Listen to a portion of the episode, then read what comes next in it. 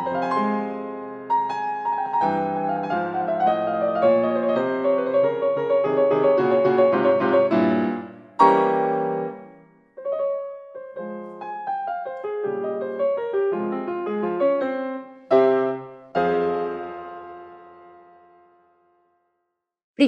Это подкаст «Ноты даты». Меня зовут Ляля Кандаурова, и это наш пилотный выпуск, который мы делаем в условиях самоизоляции. Здесь мы будем рассказывать о классической музыке от больших шедевров до потайных жемчужин, привязывая сочинения к календарю. Нас будут интересовать музыкальные произведения, которые ассоциируются с годовым природным циклом, со сменой сезонов, с погодой за окном, с новостной повесткой, с разными праздниками, языческими, всяких конфессий, гражданскими, словом, с самим временем нашей жизни. Мы делаем это для того, чтобы слушать музыку и думать про нее стало для вас житейской привычкой. Итак, май – это, конечно, приход весны, приход долгожданного тепла, уже очень заметно удлинившиеся дни, знаменитые майские ночи. Когда мы говорим словосочетание «майская ночь», мы, конечно, часто думаем о языческой фольклорной традиции, о гоголевской паночке, и эта ассоциация, между прочим, есть в музыкальной литературе тоже. Я, конечно, имею в виду оперу Николая Андреевича Римского-Корского «Майская ночь» 1879 года. Но сегодня мне хочется поговорить о другой, неожиданной, поэтической, музыкальной майской ночи, в которой не меньше томления, не меньше тайны, но совсем нет мистики. Мы будем обсуждать сегодня сразу две песни великих немецких романтиков Франца Шуберта и Йоханнеса Брамса, сочиненные в XIX веке на примерно 50-летнем временном расстоянии друг от друга. Это очень маленькие работы, слушание их займет у вас, наверное, около 10 минут суммарно. Они принадлежат жанру, который называется лид. По-немецки это слово значит песня, и лид таким образом особый жанр, свойственный немецкому романтизму, песня, которую в XIX веке композиторы подняли на просто небывалую высоту. Лид – это камерность, это интимность, это очень тонкое переплетение музыки и поэзии, очень проникновенный и как будто домашний жанр. У лучших авторов, работавших с немецкой песней, несмотря на то, что сочинения их могли звучать в домашних концертах и по своему масштабу были малыми, этот жанр, оставаясь миниатюрным, превращается во что-то по красоте, по глубине и важности для истории, вполне сравнимое с более крупногабаритными явлениями вроде симфонии. Песни не были созданы как жанр в эпоху романтизма, они писались в эпоху просвещения в XVIII веке, они есть у Моцарта, у Бетховена, однако ассоциируются именно с немецкими композиторами XIX века, начиная с Франца Шуберта, одного из наших сегодняшних героев. Важно, что песня давала певцу очень любопытную возможность особого нетеатрального исполнительского высказывания. Он находится очень близко к слушателям, часто песни исполнялись в домашних условиях. Артист не отрезан от тех, кто слушает его рампой или оркестровой ямой, он не играет роль, не лицедействует и почти не выходит из своего собственного «я», из своей собственной личности. Из-за этого песня становится рассказом, в котором артист говорит не от имени лирического героя, но как бы от своего имени, превращается в некий глубоко субъективный, а значит пронзительный, иногда очень трудный опыт. Именно поэтому из-за вот такой искренности жанра песни безумно сложно петь, и довольно редко большие оперные звезды решаются на то, чтобы изменить театральной форме и спеть что-то из сотен шубертовских или брамсовских песен, при том, что формально по густоте и какой-то спортивности нотного текста песни в большинстве случаев ну, буквально элементарны по сравнению со средней оперной партией. В разы важнее, чем в опере, в песне текст. Сделать множество выводов о литературных пристрастиях, об эрудиции, о начитанности, о мировосприятии больших авторов песен, а это, кроме Франца Шуберта, о котором я уже сказала, э, Роберт и Клара Шуманы, Фанни и Феликс Мендельсон, и Йоханнес Брамс, Гуга Вольф. Так вот, сделать эти выводы мы можем именно по текстам, которые все эти авторы подбирали для своих песен.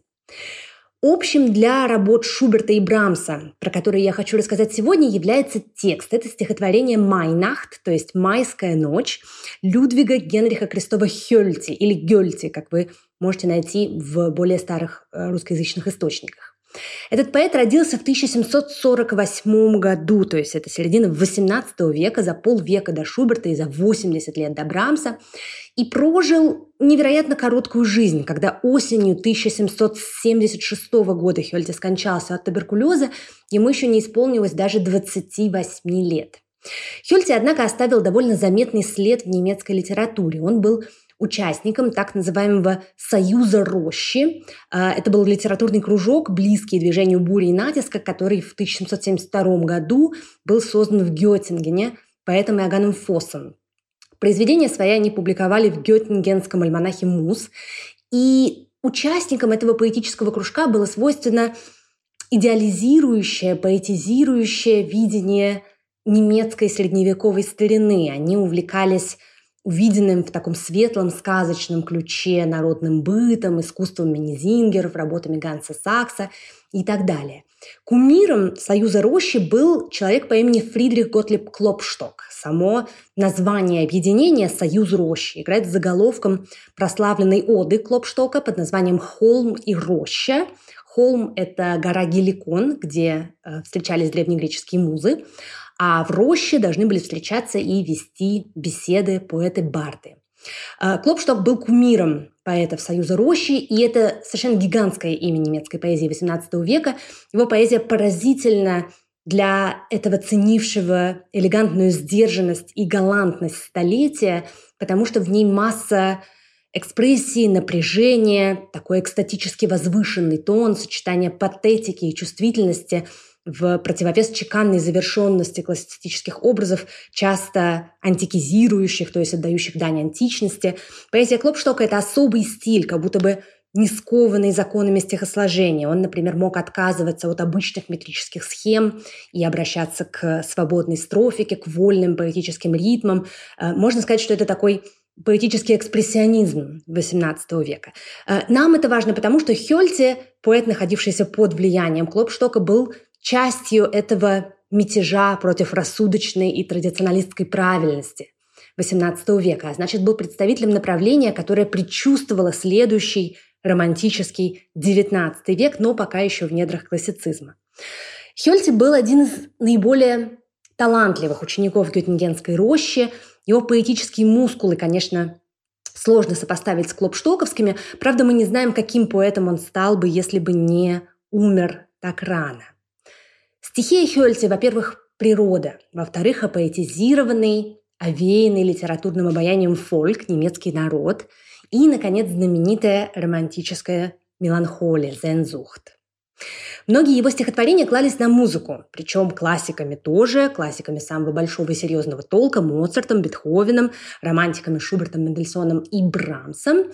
В «Майнахт» стихотворение 1774 года, которое таким образом написано за два года до смерти Хёльте, четыре строфы по четыре строчки – э, ну, пересказывать стихи – дело неблагодарное и бессмысленное. Нам важно понимать, о чем, собственно, будет петься в песнях, которые мы обсуждаем сегодня, поэтому я все-таки немного перескажу. Итак, в стихотворении восходит серебристая луна, сквозь темный кустарник струится ее свет, поет соловей, и наш лирический герой в тоске ходит среди деревьев. Он размышляет о том, что соловей живет со своей парой в одном гнезде, затем слышит воркование двух голубей, которые доносятся сквозь листву, еще одну метафору собственного одиночества – Наш герой отворачивается от птиц, уходит от их щебета и ищет самого темного, самого густого мрака.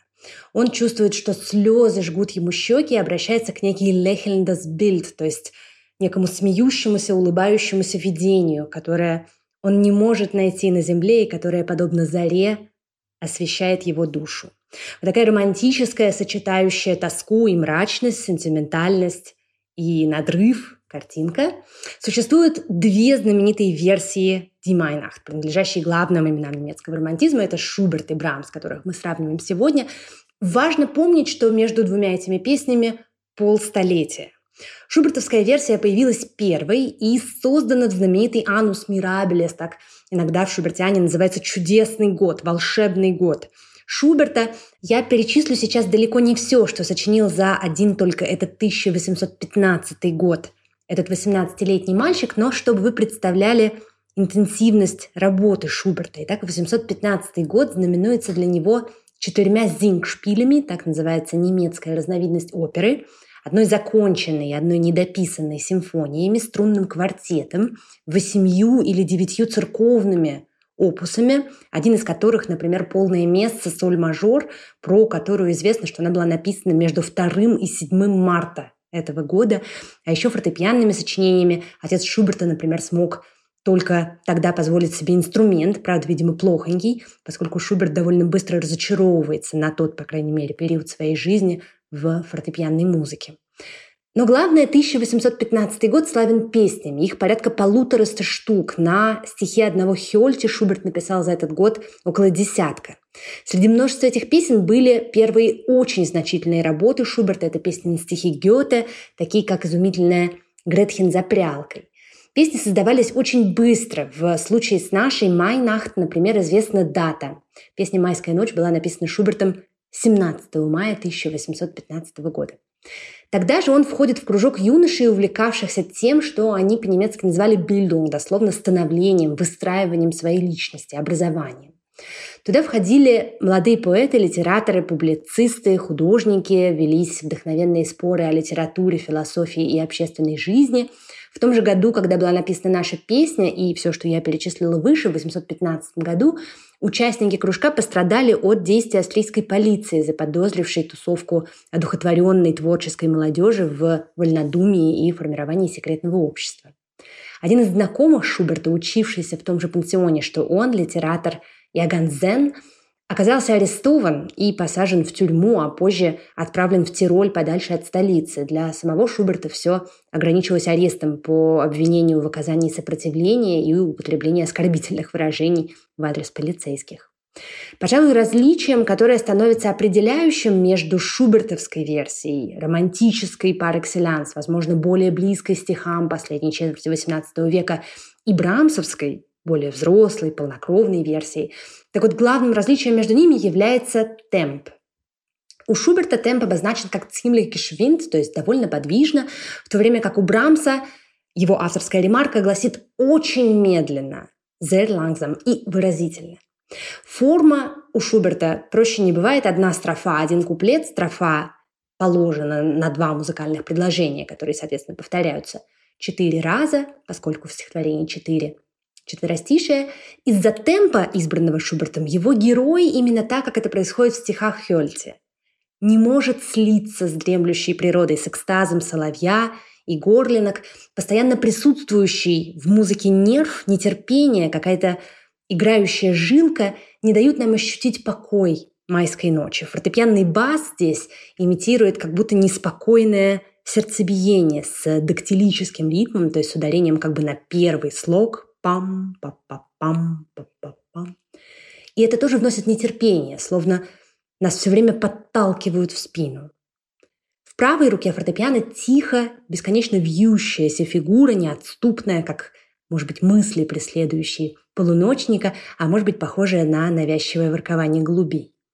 Когда вы будете слушать эту музыку, обратите внимание на мажор, светлую звуковую краску, которая вдруг вспыхивает во второй половине каждой строфы и послушно печально угасает за несколько слов до ее конца. Наш второй герой, Йоханнес Брамс, старался не использовать стихи, которые Шуберт, его великий предшественник, положил на музыку особенно удачно. Тот факт, что он создает свою версию «Майской ночи», Хёльте можно расценивать как омаж, поклон Шуберту, музыку которого он неплохо знал и к которому очень серьезно относился как к композитору. Позиция, нужно сказать, необычная для XIX века. Шуберт был по-настоящему переоткрыт и оценен уже немного позже. Но, может быть, это жест молчаливого заявления о том, что шубертовская версия стихов Хёльти его не убедила. Песня Брамса из этих двух, без сомнения, стала более известной репертуарной. С другой стороны, сравнивать так не вполне правильно. Нам нужно помнить, что здесь мы имеем дело с двумя совсем разными песнями. Они принадлежат разным моментам музыкальной истории. Шубертовская была создана в начале XIX века, 815 год. А Опус Брамса, четыре песни, опус 43, куда входит «Майская ночь», это конец 50-х, начало 60-х годов XIX века, то есть примерно на полстолетия позже. Песни для Брамса особая область. Это одна из немногих областей, где этот великий упрямец, великий молчальник мог позволить себе быть искренним. Тут скажу коротко, что Брамс был очень трудным в общении, болезненно закрытым человеком. Возможно, поэтому он категорически отказался от самого экстравертного, зримого, репрезентирующего жанра, от оперы. Вместе с тем Брамс почти наверняка был очень чувствительной личностью. Это свойство, о котором мы забываем, когда слышим его очень интенсивную, очень мужественную музыку. Его провинциальное происхождение, которым Брамс гордился и даже бравировал, проявлялось в нем саркастичном интеллектуале, человеке невероятной живости ума, огромного любопытства, удивительной прозорливости, именно в виде вот этой чувствительности. Он успешно боролся с ней в письмах, в разговорах, в поведении, в своих развернутых опусах. Однако именно в песнях, в проникновенном, непубличном, максимально интроверсивном жанре эта чувствительность находит выход. Вместе с тем нужно помнить, что Брамс – архитектор от музыки, любитель строгих, совершенных, как по линейке вычерченных форм. Мы можем этого не осознавать, если не анализируем брамсовскую музыку с нотами, но чувство стройности и прочности, которое у нас возникает, связано именно с этим. Его стихия совсем не эфемерный шубертианский романтизм. Это видно даже вот нашей крошечной песни. Брамс тут, например, избавляется от второй строфы стиха. Напомню, в первоисточнике их четыре, он оставляет три, поскольку лишняя эта строфа мешает выстраиванию симметричной конструкции А, Б, А, где есть крайние разделы и контрастная середина. Шуберт, напомню, использует весь текст, он просто четыре раза повторяет одну и ту же музыку в четырех строфах. У Брамса есть два окаймляющих раздела с одинаковой музыкой, это первая и четвертая строфы, от второй он избавился, и, соответственно, серединкой оказывается третья строфа. Самое чудесное, что жесткость этой формы, которую я описала, совершенно тонет в насыщенной, очень медленной, медитативно клубящейся ткани этой песни. Брамс создает здесь чудесный, максимально медленный ноктюр, ночную сцену, происходящую то ли во сне, то ли наяву, в каком-то бесконечно длящемся забытии, в которое мы впадаем иногда в моменты абсолютного единения с природой. Фразы здесь не квадратные, они медленно льются и парят. Фортепианный аккомпанемент не то, что не толкает нашего героя вперед, как это было у Шуберта, но статично колышется, как некий ночной туман. Послушайте две эти абсолютно разные майские ночи, детище раннего романтизма с его целомудрием и нервом – и работу более позднего романтика, уже искушенного, всегда немного отмеченного ностальгией, немного осенним чувством, хоть речь здесь и о весне. На этом сегодня все. С вами была Ляля Кандаурова. Это подкаст «Ноты, даты». Подписывайтесь на нас в Apple подкастах и в Яндекс Музыке. Пока.